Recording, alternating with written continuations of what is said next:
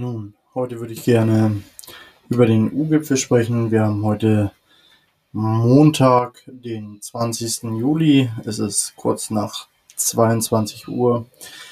Ich werde heute den Ausgang des EU-Gipfels prognostizieren. Das Ende ist für jeden, der sich schon mal mit der Politik und mit EU-Politik befasst hat, ganz offenkundig.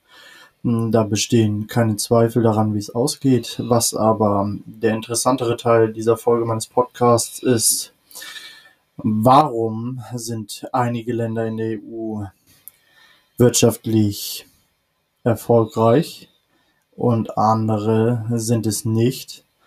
Darauf wollen wir eingehen. Das möchte ich erklären. Ich werde heute explizit die Quelle nennen, die Quelle und ähm, Ihr werdet sehen, es wird spannend und das alles gleich nach dem Intro.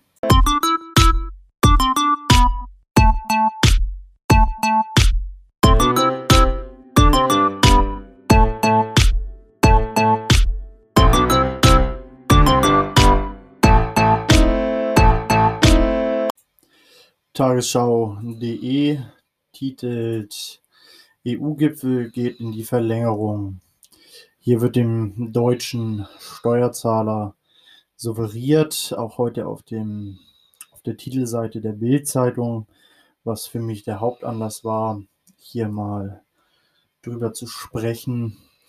Angela Merkel würde wie eine Löwin um die Steuergelder der Deutschen ringen. Das ist natürlich nicht der Fall, wie wir in der Vergangenheit häufiger gesehen haben. Nun ich prognostiziere jetzt den Ausgang und wie gesagt, wir haben heute Montag, den 20. Juli. Es ist kurz nach 10, es ist also noch keine Entscheidung gefallen. Zumindest nicht, dass es mir bekannt wäre.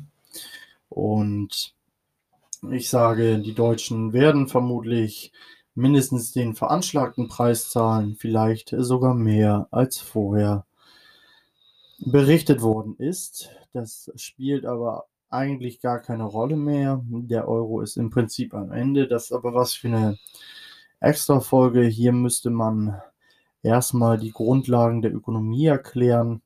Heute gehen wir aber auch ein bisschen in die Ökonomie. Ich habe es schon mal erwähnt, die Ökonomie ist mein Steppenpferd, insbesondere mit Blick auf die Ökonomie der österreichischen Schule. Nun werde ich Ihnen ein paar Kleinigkeiten verraten, die durchaus spannend sind und zwar bin ich auf der Seite, äh, auf der Seite Country Rankings. Da geht es um die, ach stimmt gar nicht. Die Seite heißt ähm, Country Rankings World and Global Economics Ranking. Entschuldigung, ich bin ein bisschen weit weg vom Display und es ist zu klein angezeigt. On, äh, on Economic Freedom. Also im Prinzip geht es hier um ökonomische Freiheiten und diese Seite ist hochinteressant. Ich kann sie nur jedem empfehlen. Ähm, selbst wenn Sie keine Ahnung von Ökonomie haben, wir werden heute ein oder zwei Fallbe äh, Fallbeispiele durchgehen, aber in erster Linie wollen wir die, die Situation in der EU durchgehen. Also zunächst mal sprechen wir von Wiederaufbaufonds. Nichts ist direkt zerstört worden. Das heißt, nichts ist kaputt, wie es nach einem Krieg ist. Nach einem Krieg haben wir Aufbaufonds. Das ist ja auch ganz logisch, denn nach einem Krieg oder während eines Krieges werden Bomben geworfen, es werden Raketen geschossen, es schießen Panzer in Städten, da geht was kaputt. Ähm, meinem letzten Stand nach hat das Virus selber keine Panzer mitgebracht, aber Vielleicht habe ich hier auch was verpasst. Möglich ist alles. Gehen wir mal rein. Also, zunächst mal wollen wir auf die wirtschaftliche Freiheit. Dafür ist diese Seite da. Ich habe sie jetzt gerade vor mir aufgerufen. Nehmen wir mal die sechs wirtschaftlich freiheitlichsten Länder der Welt. Auf Platz 1 ist Singapur, auf Platz 2 ist Hongkong. Für uns alle absehbar, dass ähm, Hongkong Platz 2 verlassen wird. Ich sage wenn wir in 365 Tagen nochmal dieses Ranking aufrufen, dann werden wir Hongkong vermutlich nicht mal mehr unter den Top 30 oder Top 40 sehen. Ähm, wir gucken gleich mal, wo China ist. Da bin ich mir gar nicht sicher. Das ist aber ganz interessant eigentlich. Hm. Ja, dann gucken wir doch jetzt mal, wo China ist. Also China ist ein sozialistisch-kommunistisches Land. Da wird die wirtschaftliche Freiheit in einem überschaubaren Rahmen sein. Deshalb gucke ich gar nicht von oben. Ich fange unten an zu gucken.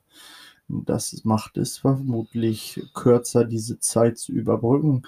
Sehen wir mal hier auf ähm, in Sachen wirtschaftliche Freiheit. Kuba, ein sozialistisches Land, hat Platz 178. Also geht es denen finanziell halt auch. Wen haben wir hier unten noch? Irak ist natürlich ziemlich weit unten. Wir haben hier den Iran auf Platz 164, Liberia auf 165. Wir haben den Sudan auf 173. Venezuela ähm, vor, ich sag mal, vier, fünf Jahren noch von jedem Sozialisten, Kommunisten in der Welt als der Beweis dafür, dass Sozialismus funktioniert, hochgehalten worden. Heute wischt man sich in Venezuela nach dem großen Geschäft das Hinterteil mit Geld ab, da Geld einen geringeren Wert als Klopapier hat. Das auch schon, äh, das auch schon vor der Corona-Krise. Kleiner Witz zum deutschen Kaufverhalten während der Corona-Krise. Ich habe es nicht verstanden. Lebensmittel kann ich nachvollziehen, man weiß nicht, wo es hingeht. Aber zur Not kann man sich mit einem Blatt von einem Baum abwischen. Aber das Blatt eines Baumes zu essen ist was anderes. Nordkorea haben wir hier auf 180. Das ist auch nicht uninteressant. Also Sie sehen schon, die die Länder, die auch finanziell gar nicht äh, so gut dastehen, beziehungsweise gar nicht gut dastehen, sind hier ziemlich weit unten. Hier haben wir äh, Haiti, die hatten natürlich vor einigen Jahren auch eine massive Katastrophe. Die sind auf 153. Damit kann man sich nicht brüsten. Was haben wir hier denn noch? Ach, Indien auf 120. Auch nicht uninteressant. Ähm, und bei Indien weiß man ja auch, die werden ähnlich wie China als Ent Entwicklungs-, also wird als Entwicklungsland bezeichnet. China ist übrigens auch aufgestiegen, äh, Indien ist aufgestiegen um 1,3 Prozent in diesem Ranking. Hätte ich jetzt nicht erwartet. Mal sehen, vielleicht haben die da ja jemanden, der es begreift. Ich muss sagen, in der indischen Politik bin ich relativ unbewandert. Und hier habe ich es gefunden. China aufgestiegen um plus 1,1 Prozent auf Platz 103. Sehen Sie sich die Arbeitsverhältnisse in China an. Tun Sie das einfach mal. Sehen Sie sich einfach mal an, wie es in China läuft. In Ghana übrigens auf 104, aber wir wollen bei China bleiben. Ähm, in Vietnam 105. Hier haben wir drei der Länder, wo diese ganzen, diese ganzen Müllartikel herkommen kein Mensch gebrauchen kann. 103, 104, 105. Südafrika 106. Aber wir wollen bei China bleiben. Also, sehen Sie sich bitte China an. Ähm, sehen Sie mal, wie die Berichterstattung dieser Tage zu China ist, insbesondere im Umgang mit der Corona-Krise. Hier wird der volle Überwachungsstaat der Sozialismus, Kommunismus immer ist. Heute natürlich deutlich effizienter als vor 15, 20, 30, 40 Jahren, da die Technik weiter ausgebaut ist. Das wird derzeit alles in den Zeitungen gelobt, wie China mit der Bevölkerung umgeht. Ähm, Im Rahmen der Klimadebatte wird auch häufiger ein klimafreundliches Punktesystem erwähnt. Das ist im Grunde das, was die in China haben. Das, ähm, wie heißt es, Verhaltensbewertungssystem. Ich glaube nicht, dass das der offizielle Name ist, beschreibt aber ganz gut, was sie da machen. Also wenn Sie in China leben und Sie meinen, Sie müssten Kritik an China üben, dann werden Ihnen da Punkte abgezogen und entsprechende Sanktionen werden Ihnen zuteil. Das ist so. Nun wollen wir uns aber Europa angucken. Wer ist denn Europa, äh, in Europa einer der, die unbedingt Gelder empfangen wollen. Da haben wir einmal Griechenland. Griechenland ist fluffig auf Platz 100. Also wir reden hier von einer Nation, die, ich weiß nicht, seit es einen Euro gibt, jetzt zum dritten Mal hochgradig bedroht ist. Jetzt ist es natürlich so, dass man die Probleme in Griechenland nicht lösen kann, indem man ihr Geld schenkt. Es gibt ein schönes Sprichwort, das besagt, ähm, zeig einem hungernden Menschen, nee, warte, gib einem hungernden Menschen einen Fisch und er ist satt, zeig einem hungernden Menschen, wie man angelt und er wird nie wieder Hunger haben.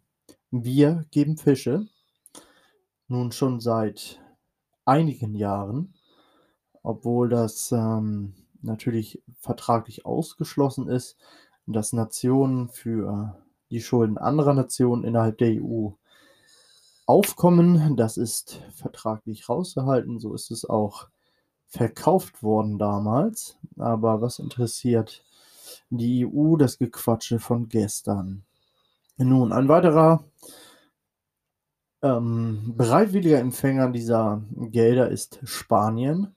Spanien deutlich über, über Griechenland auf Platz 58. Ähm, ja, jetzt nicht überraschend hoch.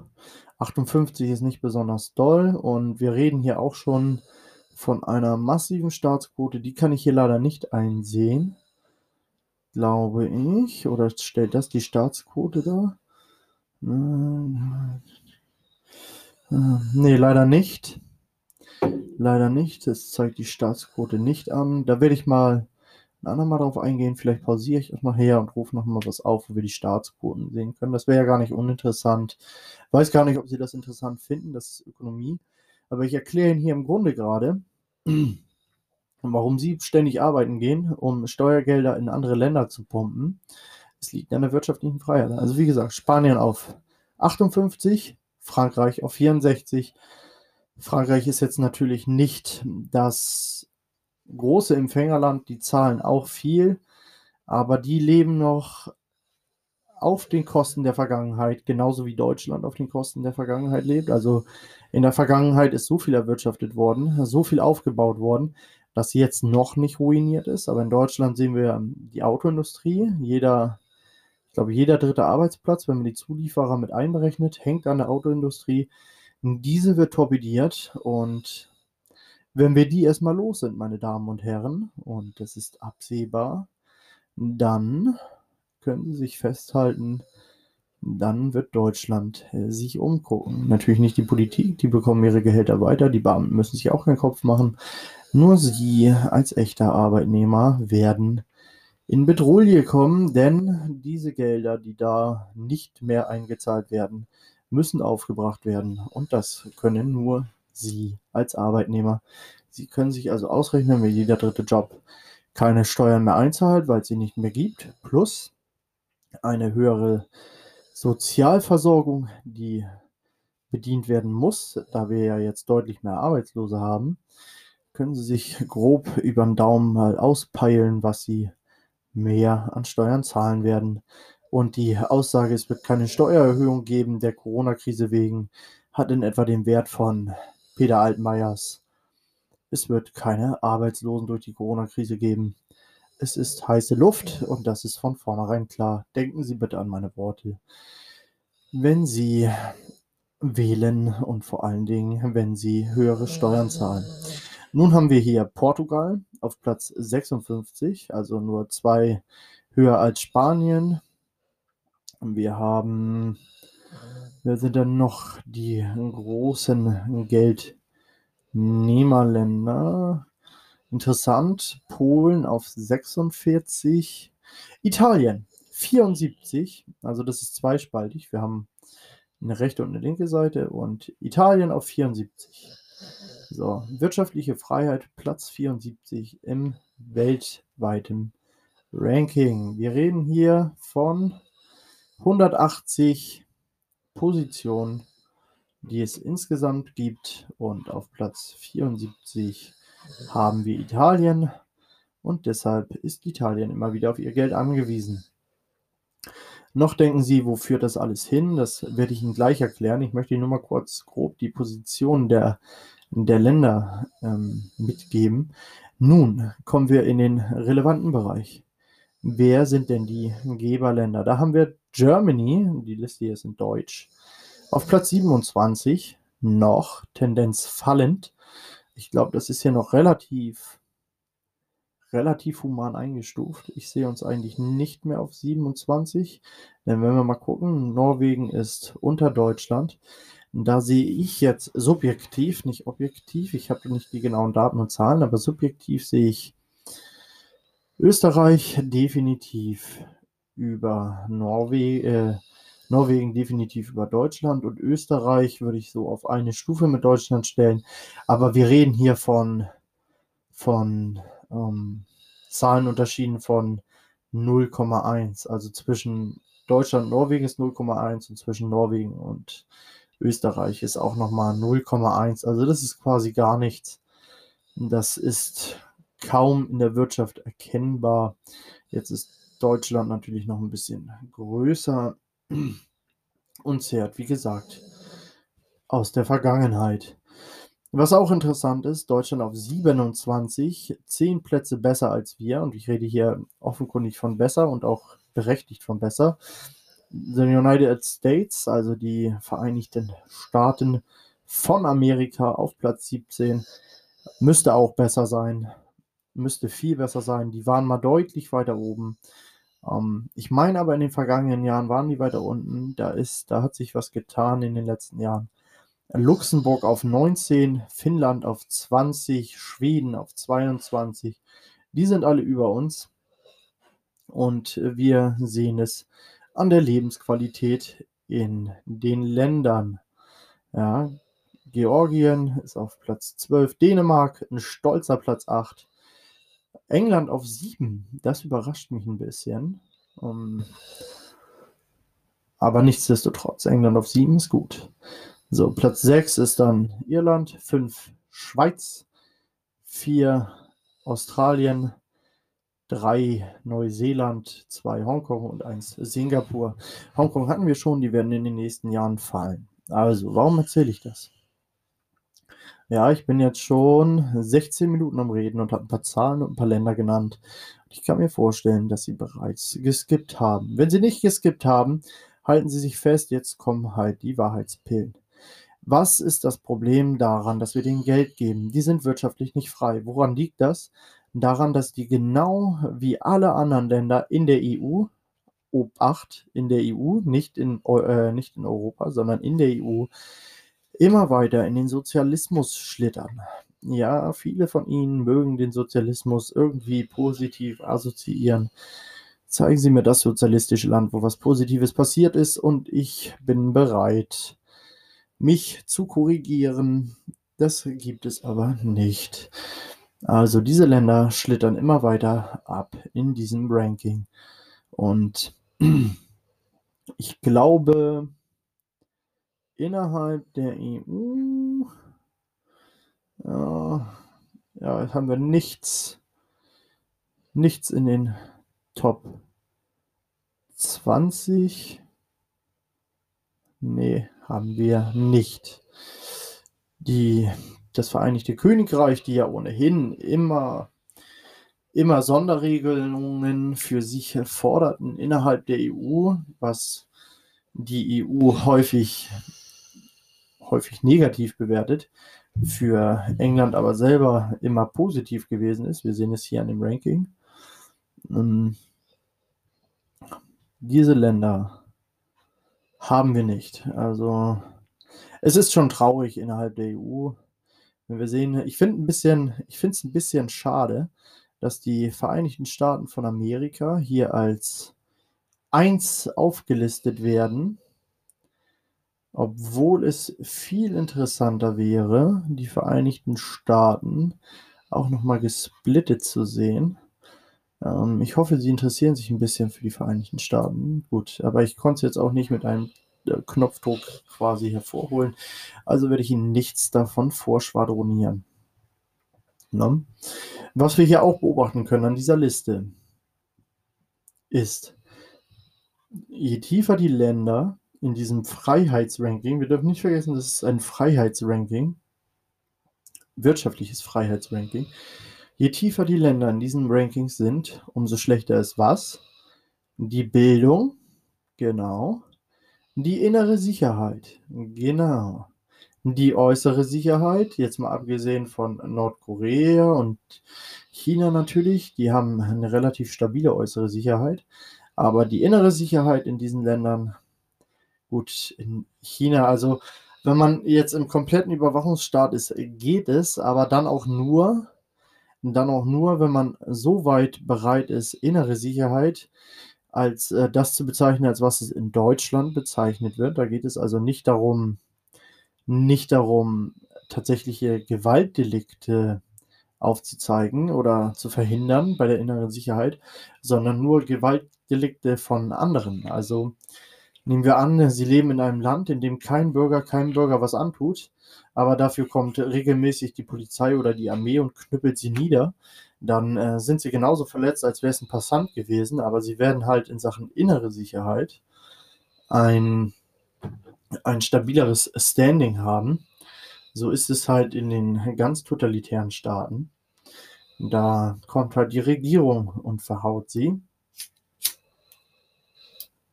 Und es ist nicht die Eventszene wie in Stuttgart. Bei der Bildung, die hatte ich schon angesprochen, aber auch hier in Deutschland auf einem abfallenden Ast. Ich kann Ihnen sagen, ich habe das mal rückwirkend verfolgt, Deutschland zu D-Mark-Zeiten war Deutschland noch in den Top 10. Ja. Ähm, in Deutschland war damals einfach auch besser. Ja, auch wenn man ihnen immer wieder erzählt, es ist heute besser, es war damals besser. Ich war dabei, es war besser. Was kann man noch dazu sagen? Welche, welche Faktoren sind denn noch äußerst relevant? Hm. Genau, jetzt könnte man sagen, okay, diese Länder haben eine hohe wirtschaftliche Freiheit, die haben einen deutlich höheren Bildungsstand, aber was sie auch haben, ist eine große Armut. Das ist Quatsch. Das ist Quatsch. Ähm, dafür ein Beispiel. Nehmen wir an, Sie haben im Lotto gewonnen und haben nun 28 Millionen Euro auf dem Konto. Sie fliegen in die edelste Gegend von Dubai und dort haben wir ein Hotel, das kostet, ich saug mir das jetzt aus den Fingern, ich weiß nicht, ob es ein Hotel gibt, das kostet 600.000 die Nacht. Sie wollen das eine Woche machen, das ist ihr Traumhotel, einmal weil sie Architektur lieben und sie haben großes Interesse dran und hoffen da auch wirtschaftliche Kontakte zu knüpfen. Ich weiß es nicht, sie fliegen dahin, 600.000 Euro die Nacht, das ist bei 27 Millionen. Ein Haufen Geld über sieben Tage, das sehen sie schon auf ihrem Konto. Jetzt sind sie in so einem Hotel mit einem Guthaben von 27 Millionen. So. Sie werden relativ, äh, relativ schnell feststellen, dass abgesehen von den Angestellten, die sie bedienen, die ihnen Wasser einlassen und ihnen Essen kochen, dass sie was sind? Genau, arm. Sie sind in diesem Hotel arm. Denn in der Regel wird niemand, der 27 Millionen hat, in ein Hotel einbuchen oder in ein Hotel einchecken, das 600.000 die Nacht kostet, weil das einfach aus 27 Millionen 26 Millionen macht. Außer er kann es irgendwie auf Steuer absetzen oder sowas. Also, Sie können mit 27 Millionen Euro in der Armut leben im Verhältnis zu hundertfachen Millionären und zu Milliardären. Sind Sie nichts finanziell gesehen. Ja, so. In wirtschaftlichen Freiheit, äh, in wirtschaftlich freieren Ländern ist es so, wir haben sehr, sehr reiche Reiche, also die Reichen in wirtschaftlich freien Ländern sind reicher. Ja, sowas können wir sehr gut in, äh, gerade in den USA, wo ja in der Regel die reichsten Menschen leben, oder in Hongkong, wo auch sehr, sehr reiche Menschen leben. Da können wir das sehen, aber auch in der Schweiz oder auch in Neuseeland, Irland, da gibt es die ganz Reichen. Und neben den ganz Reichen wirkt der, wirkt der, oder ist die Armut natürlich schnell erreicht. Jetzt müssen wir das aber in den Kontext setzen. Die Menschen, die in Neuseeland oder in Irland oder auch in Hongkong derzeit noch, warten wir ab, was China macht, die in Neuseeland, Irland oder auch in Hongkong derzeit in Armut leben, leben aber besser als der Mittelstand hier. Das muss man verstehen. Diese Zahlen, diese Einschätzungen, die wir bekommen, sind in der Regel ähm, deutsch. Und die Deutschen wollen natürlich alles, nur nicht, dass sie sehen, dass es mit wirtschaftlicher Freiheit gut geht. Nach Ende des Zweiten Weltkriegs hatte Deutschland eine sehr starke wirtschaftliche Freiheit und dadurch oder großteils dadurch, es gab noch andere Faktoren, aber größtenteils dadurch gab es dann das Wirtschaftswunder. Natürlich auch, man hat unter die Arme gegriffen, man hat geholfen. Das wollen wir nicht, versch nicht verschweigen, aber das Wirtschaftswunder ist ebenfalls der wirtschaftlichen Freiheit zuzuschreiben, die es heute so nicht mehr gibt und die ich auch vor der nächsten sozialistischen Krise nicht zurückerwarte, wenn überhaupt. Aber wir werden sehen. Wir reden hier also von, von Leuten, die in, in allen Listen, gerade in deutschen Listen, als Armut oder armutsgefährdet gelistet werden, die in Deutschland aber mit ganz dicker Hose durch die Innenstadt laufen könnten da einfach das Wirtschaftssystem freier ist und damit besser. Nun will ich Ihnen einen kleinen Exkurs ohne, also Quelle hatte ich genannt. Nun werde ich Ihnen einen kleinen Wirtschaftsexkurs geben, was wirtschaftliche Freiheit ausmacht. Dafür kann ich Literatur empfehlen. Und das ist Ludwig von Mises. Das ist Hans-Hermann Hoppe. Ähm, wenn Sie es ganz einfach also jetzt nicht, dass es schlechter ist. Es ist nur einfach nicht so ein Fachchinesisch. Wenn Sie es einfach haben wollen, können Sie auch das Buch ähm, Sicher ohne Staat von Oliver Janich lesen. Ist ein gutes Werk. Spielt hier jetzt aber erstmal keine Rolle. Ähm, da werden wirtschaftliche Zusammenhänge, also wirtschaftliche Freiheit und wirtschaftlicher Aufschwung ganz simpel erläutert. Dieser Zusammenhang ist eigentlich auch elementar denn Sie müssen sich Folgendes vorstellen. Wenn Sie keine Steuern zahlen würden, nehmen wir an, Sie zahlten keine Steuern, natürlich müssten Sie dann sich privat versichern und viele sagen jetzt in Deutschland, ja, aber eine private Versicherung in Deutschland ist ja voll teuer. Ja, das liegt daran, dass auch die privaten Versicherungen staatlich reguliert sind.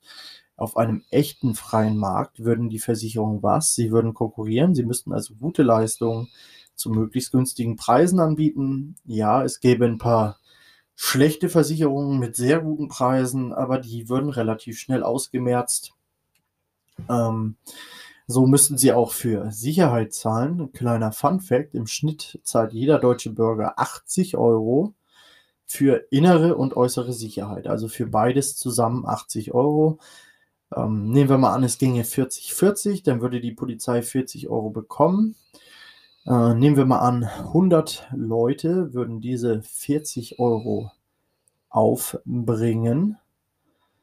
Dann hätten sie schon ein Portfolio, womit man mindestens zwei Personen anstellen und ausrüsten kann. Und das ist auf einem Gebiet für 100 Euro nicht viel. Nehmen wir an, Sie haben ein Gebiet mit 10.000 Leuten und jeder von denen zahlt 40 Euro, dann haben Sie 40.000 Euro. Das sind eine Menge, äh, Menge eine Menge Wachen, also Wachpersonal. Wir reden hier von einer Menge, von einer Menge Ausrüstung. Wir reden hier von absoluter Rufbereitschaft. Und das würden sie für 40 Euro bekommen, wenn es Wettbewerb gäbe und der Preis ginge unter 40, weil mit 40 sind sie wirklich, wirklich in der Lage, fast alles zu bekommen auf dem Sicherheitsmarkt. Ja, mit 40 Leuten oder mit 40.000 Euro relativ sicherer Zusage im Monat können sie da schon ein paar Deals machen in Sachen Schusswaffen, aber auch in Sachen nicht letaler Schusswaffen. Da ginge einiges für 40 Euro. Es gäbe also auch Anbieter für 30 Euro. Wenn Sie in einem Gated Community leben, müssten Sie gar nicht so viel bezahlen, je nachdem, was das Gated Community kosten würde. Das aber nur am Rand. Natürlich müssten sie die Feuerwehr noch bezahlen, aber das lege noch unter diesen 40 Euro. Aber nehmen wir mal 40 Euro und sagen wir bei der Versicherung mal 200 Euro und das ist wahrscheinlich schon hochgegriffen für eine Standardversicherung, wie wir sie hier haben. Dann sind wir bei 280 Euro und dann ist im Grunde alles abgedeckt. Wenn Sie dann noch clever sind, könnten Sie noch was für äußere Sicherheit mit auf den Tisch legen. Das wären dann je nach Wollen, aber ich würde, ich wäre bereit, da 20, 30 Euro hinzulegen. Dann wären wir bei 310 Euro plus wir hätten keinen Euro. Deshalb wäre das Geld stabiler. Und eben dieses stabilere Geld würde eher im Wert steigen, als dass es im Wert sinkt. Nehmen wir nur einmal kurz als Beispiel, das Geld wäre Gold oder eine goldgedeckte Währung. Wenn jemand oder wenn viele Menschen sparen, nehmen wir an, es gibt einen Milliardär, der hat also einen Milliardenwert an Gold bei sich, dann ist dieses Gold dem Markt entzogen und das Gold, das Sie haben, ist mehr wert. Das nur als kleiner Tipp am Rande der aber nicht uninteressant ist.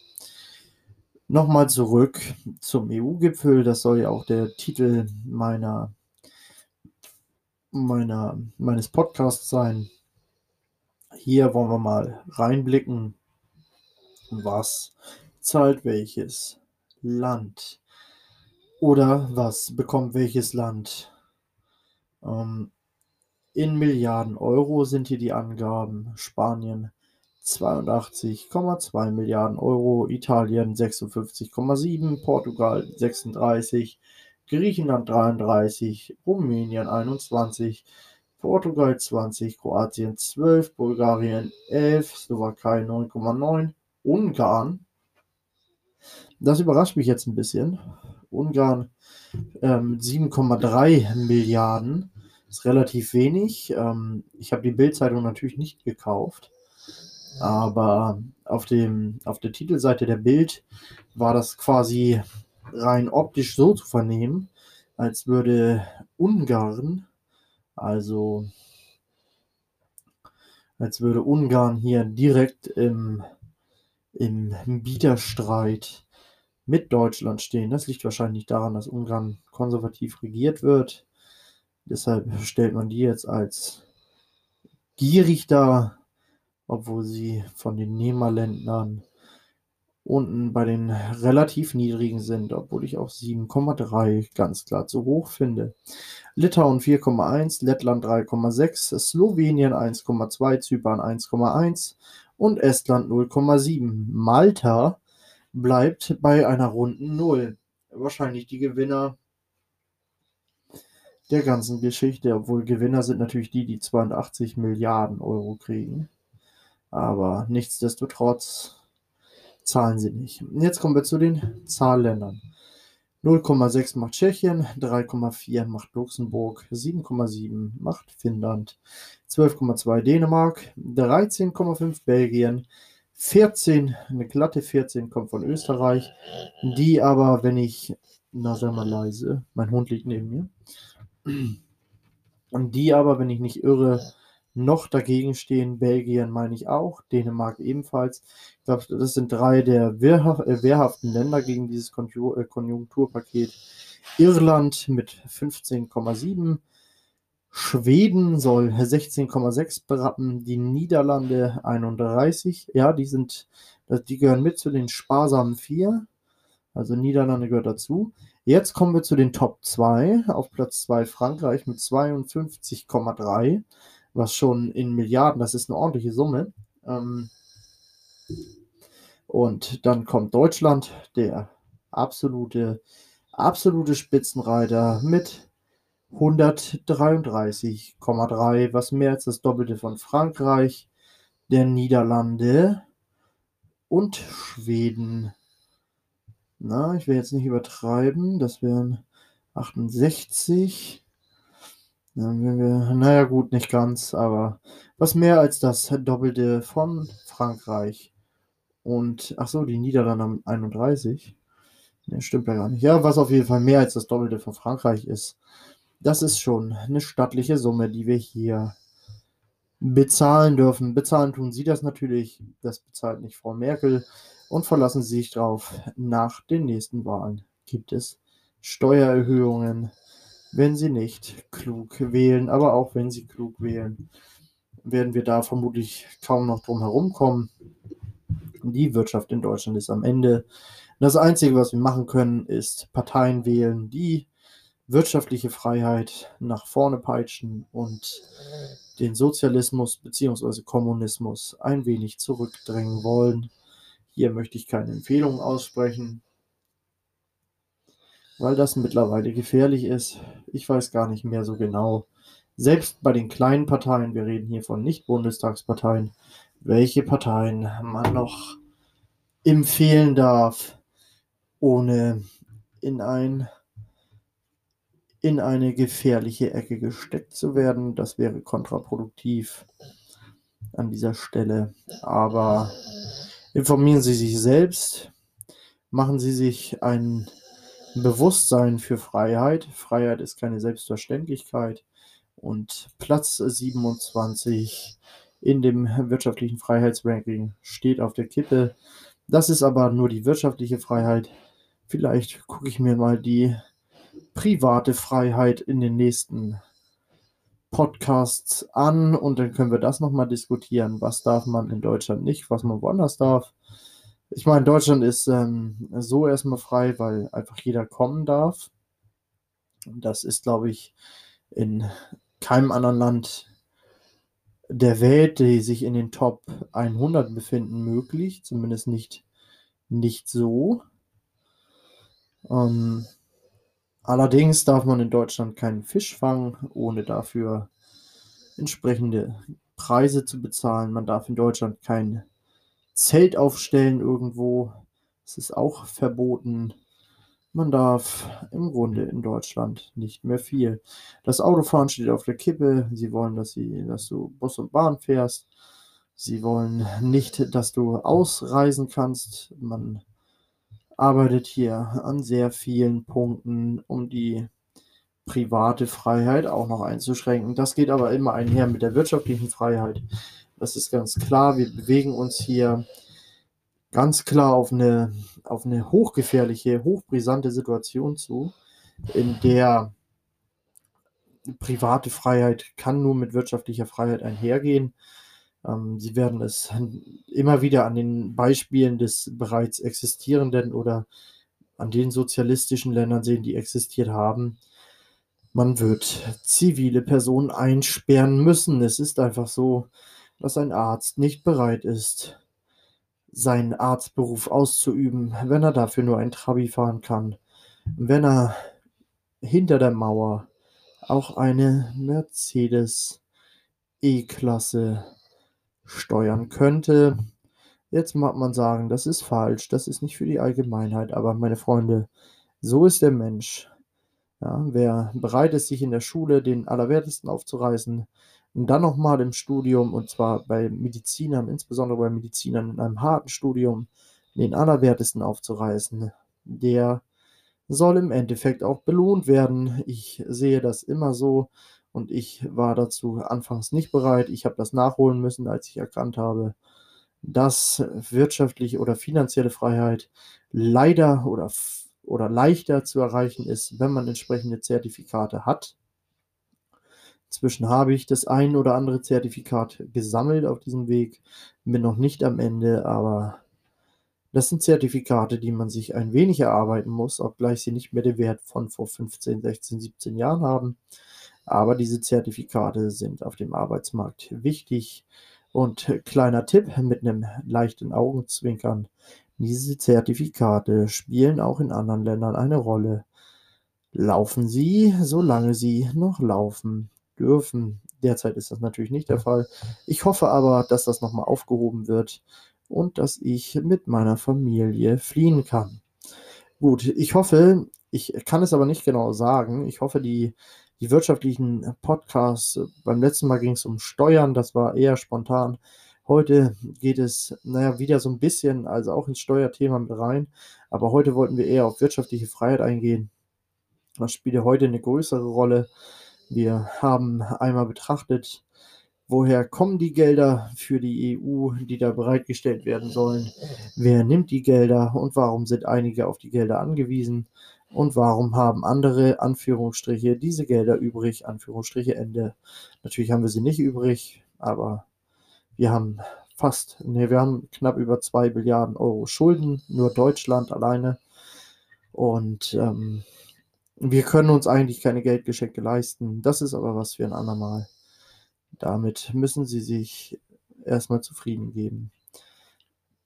Ähm, naja, wann auch immer Sie diesen Podcast hören, wünsche ich einen schönen Tag oder einen schönen Abend bzw. Nacht. Ach so, ja, zu am Ende. Zum Ende ziehe ich ja immer ein Resümee. Wie passt das mit dem Titel zusammen? Nichts, das ist äh, nichts, das sich auf dieser Welt zu haben lohnt, gibt es geschenkt. Das passt eigentlich relativ gut zusammen, denn auch hier müssen wir wieder einen, einen Strich ziehen. Ähm, die Politik des Geldverschenkens, die Politik des wertlosen Geldes, die Politik der Bevormundung.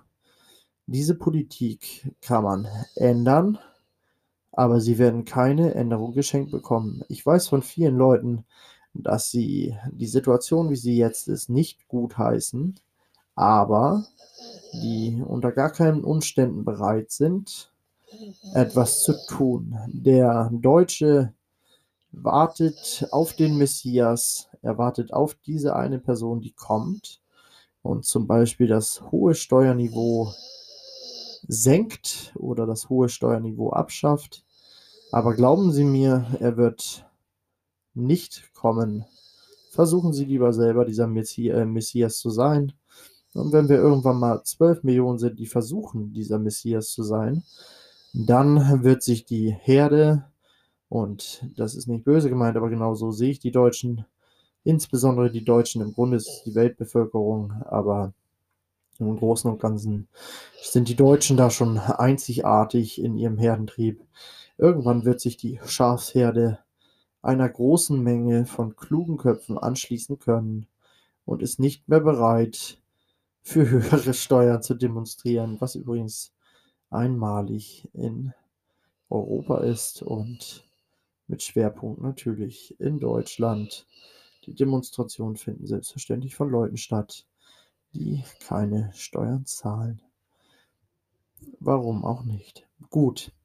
Dann werde ich jetzt nochmal in die, in die Ausschlussphase gehen. Also wann auch immer Sie diesen Podcast hören, wünsche ich Ihnen einen schönen Tag, einen guten Abend oder eine gute Nacht. Bis zum nächsten Mal.